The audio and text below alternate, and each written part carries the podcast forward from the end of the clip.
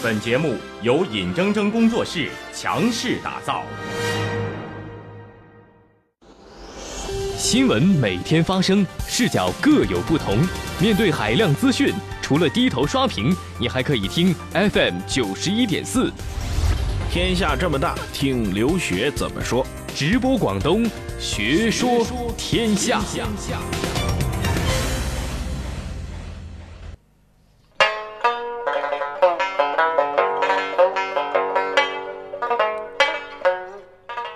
有道理您就琢磨琢磨，没道理您也能听个乐呵。欢迎继续回到 FM 九十一点四广东新闻广播直播广东之学说天下。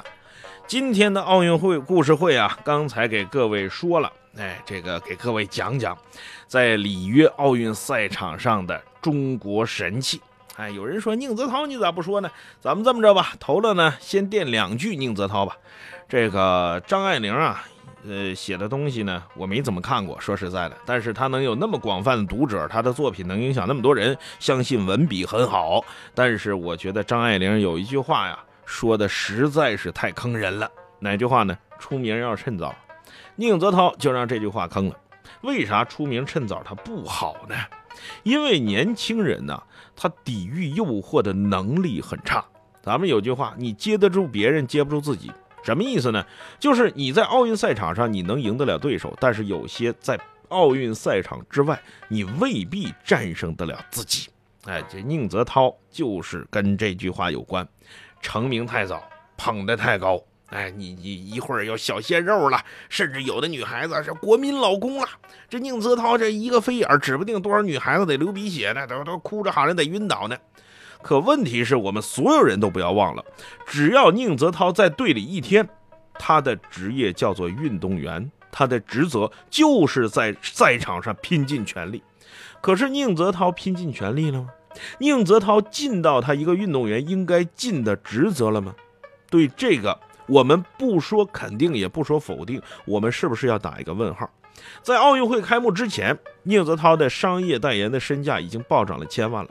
各位自可以自行百度，在奥运之前，宁泽涛跟他队里边闹出来的种种是非，甚至曾经威胁过要退赛呀、要退役啊、要怎么怎么的。我混娱乐圈，我也能挣钱，怎么怎么样的？请问这是一个合格的运动员应该说的话吗？就算你真的动了这个心思，你是不是得顾及掉首尾呢？哎，我就发现呢，这事儿让我想起来，最近呢，我们带了一些实习生，这有的实习生来了呀，特别有礼貌，哎，礼貌来礼貌去呢，走了他不打招呼，很多首尾他不交代。比如说，按理来说，我们这说离职，我们不在你这儿干了，你起码得半个月左右跟所有人说一说，我我下个月我不来了，我这个月干完，我下个月不来了，因为我有更好的出路，没人会阻拦你。可是呢，你突然说我不来了，我不去了。明天我就不来了啊！明天别别给我安排活，我不来了。临急临忙的，我上哪儿找人去？你这打乱了整个单位的工作计划。所以你说宁泽涛当时那个那个脾气一犯起来，说的那番言论，各位想想是否合适？再加上那么多事儿，耽误不耽误训练？会不会分心？啊，有人说也许状态不行，真的是状态不行吗？我们看一下，从二零一二年一直到二零一六年，二零一六年他的成绩下滑不是一般的下滑，是二零一二年以来，这个他个人最差的成绩。在这个一百米的泳池里边，每一个运动员都对自己有所突破，唯独宁泽涛他稍微退步了那么零点五秒左右，而这零点五秒难道不能说明什么问题吗？当然，我这么说又会有人说了，老刘，你不是说过吗？不能唯金牌论吗？是我说过不能唯唯金牌论，但是作为一个运动员，你应该知道自己安身立命的根本是啥，你的本职工作是啥，你现阶段最应该把什么东西干好，是什么给你带来了这么多名誉、这么多地位，甚至那么高的商业价值？难道仅仅因为你长得好看吗？我相信健身房那些健身教练没有几个肌肉比这个宁泽涛差的。那为什么你能受到国民这么大的关注？什么给你带来的？你不能回头把本末给倒置了。这就是我对宁泽涛一点点不成熟的看法。当然会得罪很多人，会得罪很多迷宁泽涛的粉丝。但是实话您总得让人说吧。万幸宁泽涛才二十三岁，年轻就意味着有无数种可能。那么摆在宁泽涛面前的，我能看清楚的是两条路，一条路就是就此打住沉沦下去，奥运赛场乃至游泳池里再也见不到宁泽涛；而另外一条路叫做卧薪尝胆、知耻而后勇、再树辉煌的宁泽涛。这几条路，看看宁泽涛怎么走吧。那么有人说了，老刘啊，这回该说中国神器到底是什么神器，到底有多神？嘿，这事儿啊，咱们还得从游泳池里边说。游泳池里边有一个飞鱼叫菲尔普斯啊，这位选手在游泳的时候也有很多粉丝都在看着。那有眼尖的粉丝就说：“哎，菲尔普斯这个皮肤怎么变了呢？这不一样，这身上一个一个圆印，一个圆一个圆的，他是不是想得金牌想疯了，把这金牌给印到身上了？”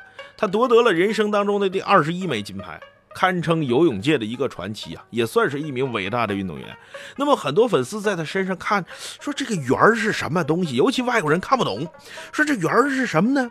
他把他以往得过的金牌都落到身上了吗？这一个圆一个圆的看着，但是一看金牌也没有这么大呀，这圆瞅着好像挺大，是什么东西呢？中国观众一看就乐了。菲尔普斯也开始用中医了，什么东西？拔火罐。不仅仅菲尔普斯，好多外国的知名运动员，甚至很多国外的教练开始鼓励运动员去拔火罐去。他们的逻辑是什么呢？说这个中医的东西，科学暂时不能证明它有用，但是至少现在科学没有说它有害，那咱们就用呗，死马当活马医呗。那么国外对于拔火罐到底是个什么态度呢？咱们说哈。很多网友都说了，菲尔普斯之所以能夺得人生当中的第二十一块金牌啊，看来啊，跟火罐的这个功效啊，那简直是密不可分的，绝对是咱们拔火罐功不可没。那你要是这么说的话，我就想问问你了，你看看跳水比赛，什么吴敏霞呀，什么陈若琳呐，都是拿金牌的，你看她身上有火罐印吗？还有在这个乒乓球赛场上。无论是张继科也好，还是那些女运动员也好，这回我估计啊，咱们包揽这个金牌问题不太大。那你看他们身上有火罐印儿吗？啊，还有艺术体操的拿铜牌也好，拿什么牌啊？是因为他没没没拔火罐，他就拿不着金牌吗？还有你说这个宁泽涛他在泳池里边也没进决赛，就是因为之前没拔火罐，你这逻辑明显是不对的。那么菲尔普斯是怎么用上的拔火罐呢？这很简单，在美国呀，有很多华人。甚至有很多中国人，就是就过去旅游的，或者就在那边两边的来回，经常住在那边，也有买卖，也有房产地契的，都过去没事出去度个假呗。那保不齐这菲尔普斯周围啊，就聚集着一些中国邻居。那东方民族啊，在美国人眼里，一直的多多少少都有点神秘感。怎么神秘感呢？你看你们的历史悠久，咱说起来，美国从一七七五年莱克星顿莱克星顿枪声开始，咱就从那儿算，一直算到现在才多少年？估计也就是咱们一个朝代的时间。那你看咱们五千年泱泱大国，那积累下多少文明，积累下多少文化瑰宝，他们哪里知道啊？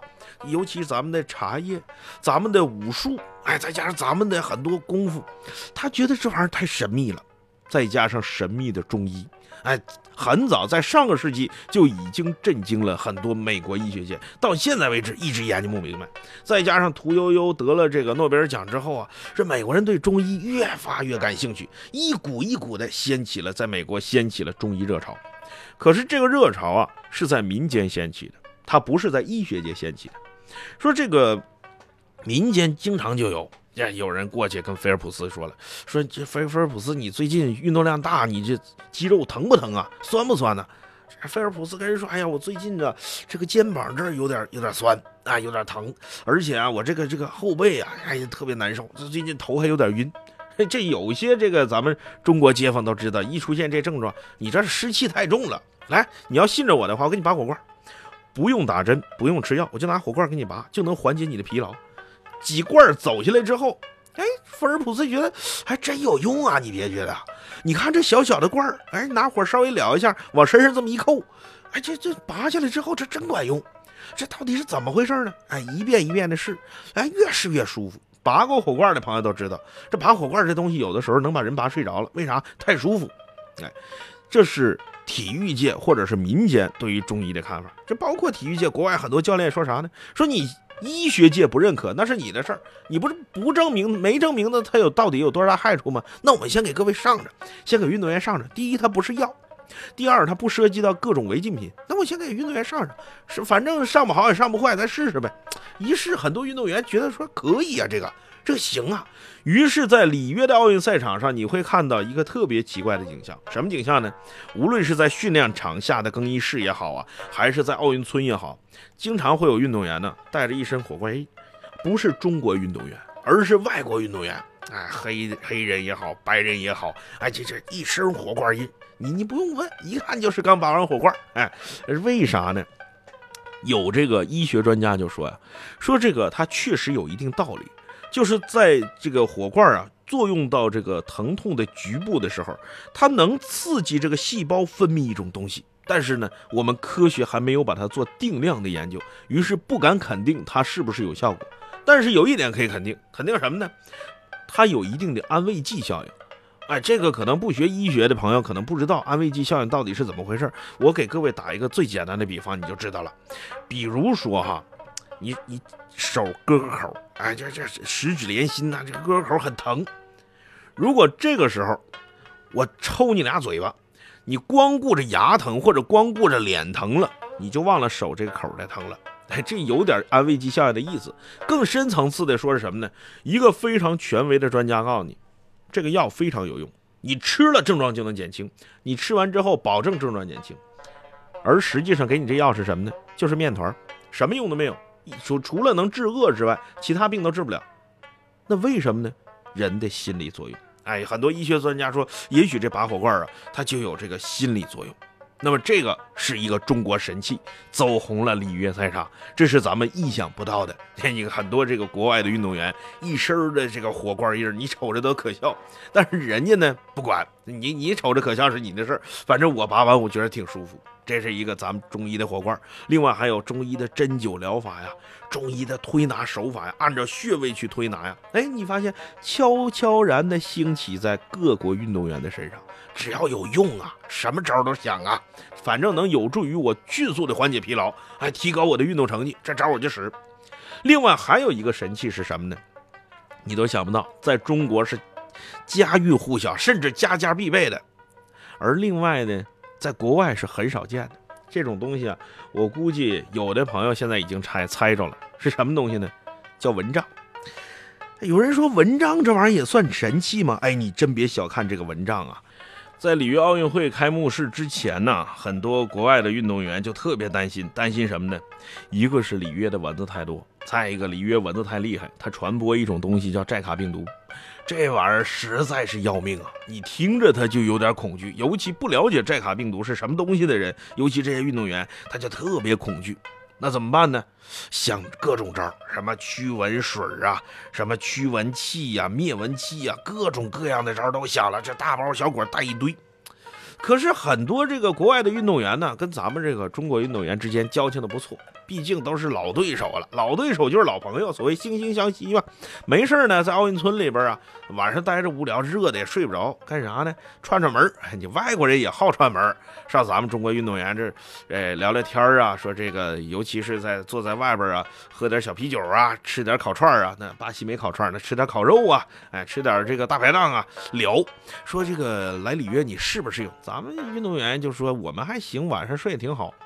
这国外运动员都很神奇，都很惊讶，说你晚上能睡好吗？这蚊子太多了，我每天晚上半夜都得起来打蚊子，这是受不了啊。咱们运动员说，你没用这个蚊帐吗？国外人懵了，蚊帐是什么东西？是一个驱蚊水的品牌吗？还是一个蚊香这个电蚊香的品牌？还是驱蚊器的品牌？什么东西？咱中国运动员乐了啊！你原来你不知道有蚊帐这回事啊？行，来来来，你跟我到我宿舍来。到宿舍一看，哎呀，就是一个纱帐，挂在床上。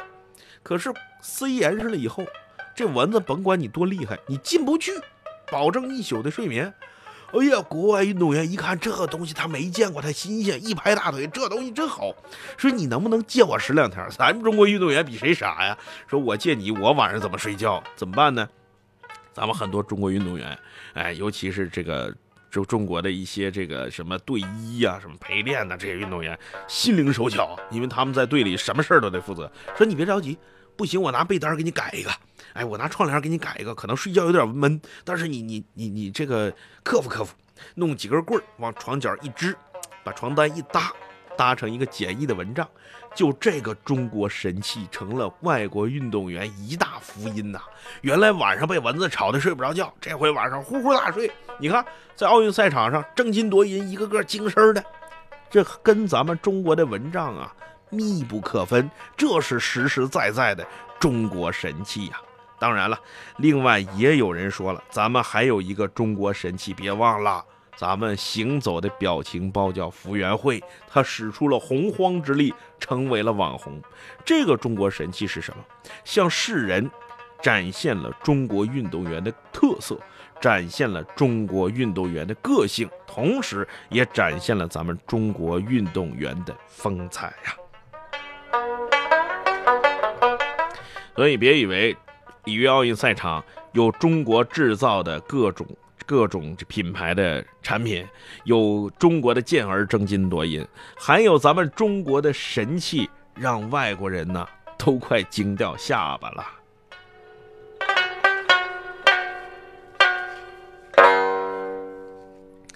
那说完了宁泽涛，说完了中国神器，咱们接下来给各位说点啥呢？相对啊严肃一点的话题，就是有评论员呢，他发现中国赛场上啊。有一个特点，什么特点呢？说在奥运赛场上，这些运动员呢，绝大多数都是苦出身。你比如说吧，今年十米气步枪的季军易思玲，父母是下岗工人，靠开个小饭馆维持生活。易思玲十五岁，差点都不练体育，要去打工了。家里得困难到什么程度？跳水四朝元老吴敏霞自幼家贫，父亲是浙江海宁农村的，一度是帮别人做泥水工去赚钱养活一家三口。还有因伤弃权的这个陈丽君，他家里边也特别困难，两次都几乎退学了。为啥上不起学？而且他还为了要克服重重困难来去练体举重去。另外，刚刚夺得一枚金牌，同时破了世界纪录、破了奥运会纪录的那个邓威，他的家在福建农村，到什么程度？他们家刚刚修好新房子，刚刚装上电视，他父母才能在电视机上看邓威在里约奥运赛场上的争金夺银的表现。甚至邓威为了体练体育，十年没回家了。虽然呢，年年往家寄钱，按月都往家寄钱，接济困难的妹妹啊，供他姐姐上学等等。可是他十年没回家，为啥？因为队里没有假吗？不是啊，舍不得花火车票钱呢。那么很多人都在问了：中国的富二代为什么不征战奥运赛场呢？如果对比国外的话，你会发现呢，其他国家的选手不乏富二代，甚至王王室的一些王子公主也在奥运会上争金夺银。你比如说，最近特别受关注的、被媒体关注的日本体操选手叫加藤凌平，他的家境是非常好的，甚至一度称为体操的贵族公子之称。卡塔尔副首相的儿子叫阿尔阿提亚。他是超级富二代，卡塔尔的副首相，你想得富成什么样？他曾经获得达喀尔拉力赛的冠军，并且在奥运双向飞碟赛场上得过第三名。你看人家是多面手。还有这个阿提阿提阿提阿提亚的表妹，参加过北京奥运会跆拳道的比赛，梅萨公主，人家是公主啊。其实，如果你纵观中国历史的话，中国古代贵族富裕家里边的小孩，从小练体育的。不在少数，甚至可以说这是一种传统。为什么我说是一种传统呢？因为过去玩体育的，哎，骑马打仗啊，玩射箭这些体育装备，这些装备它就不少钱。木兰歌里边你都学过吧？东市买骏马，南市买鞍鞯，北市买啥？这个东市买西市买啥？这玩意儿都得自己买。你家里没俩钱能自己买吗？另外一个练体育这玩意儿消耗能量啊。一个前滚翻过去仨馒头就消化了了，家里穷的供得上吗？古话有一句话叫“富学武，穷学文”，为啥呢？这穷书生他只有科举这一条路，而富学武呢，家里边刀枪剑戟、石头锁子、石头盾子都能置办得起，吃的也好，跟体身体素质跟得上。而其其次呢，从事体育锻炼对一个孩子的心智来说，这绝对是一种磨练。可是我们现在看到的一种现象是，很多富二代的家长啊，都觉得我孩子要好好练一练。可是怎么练不知道，就干脆把他放到国外去练，把他放到这儿去练，把他放到那儿去练。你倒不如把他送到体校去，好好练一练他的意志力，练一练他的纪律性。所以啊，从这个意义上讲，我还真是有点期待，在下届奥运会会不会出现一个富二代的运动员。好了，各位，今天的奥运故事会先给各位说到这儿，明天的事儿咱们明天再说。祝您晚安。